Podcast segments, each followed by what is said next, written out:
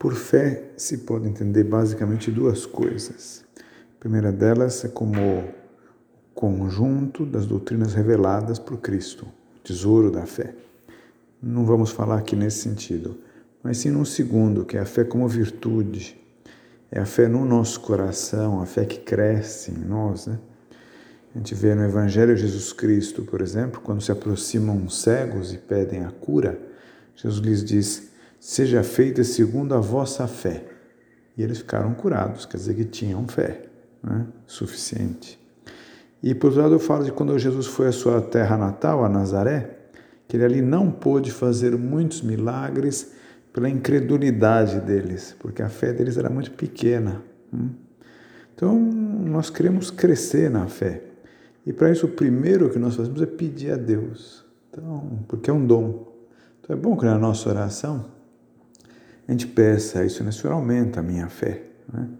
E às vezes certas provas que Deus permite na vida, dificuldades, obstáculos, custos, demora, são oportunidades que Deus está oferecendo para que cresçamos na fé.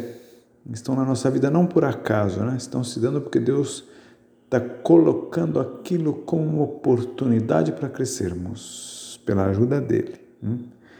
E há três aspectos em que eu pensava, três âmbitos em que interessa que se desenvolva a nossa fé.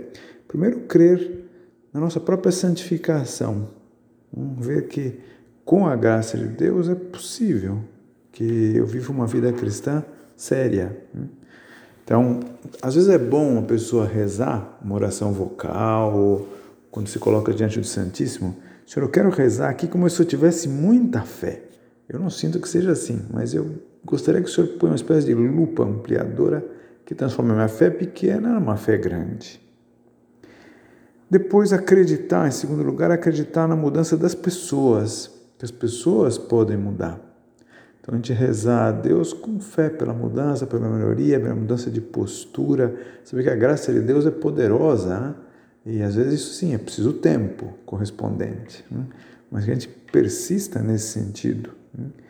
E depois, em terceiro lugar, acreditar na mudança das, de situações. Né? Se das coisas que parecem praticamente imutáveis, não são imutáveis, não. Quando a gente reza, põe os meios, põe o terço, põe o pedido da Eucaristia, insistimos com o Nosso Senhor, pedimos ao Espírito Santo, aquilo pode mudar, sim. Maria é o grande exemplo, né? Ela é mestra de fé. Nós pedimos que ela nos ajude para ter uma fé semelhante à dela.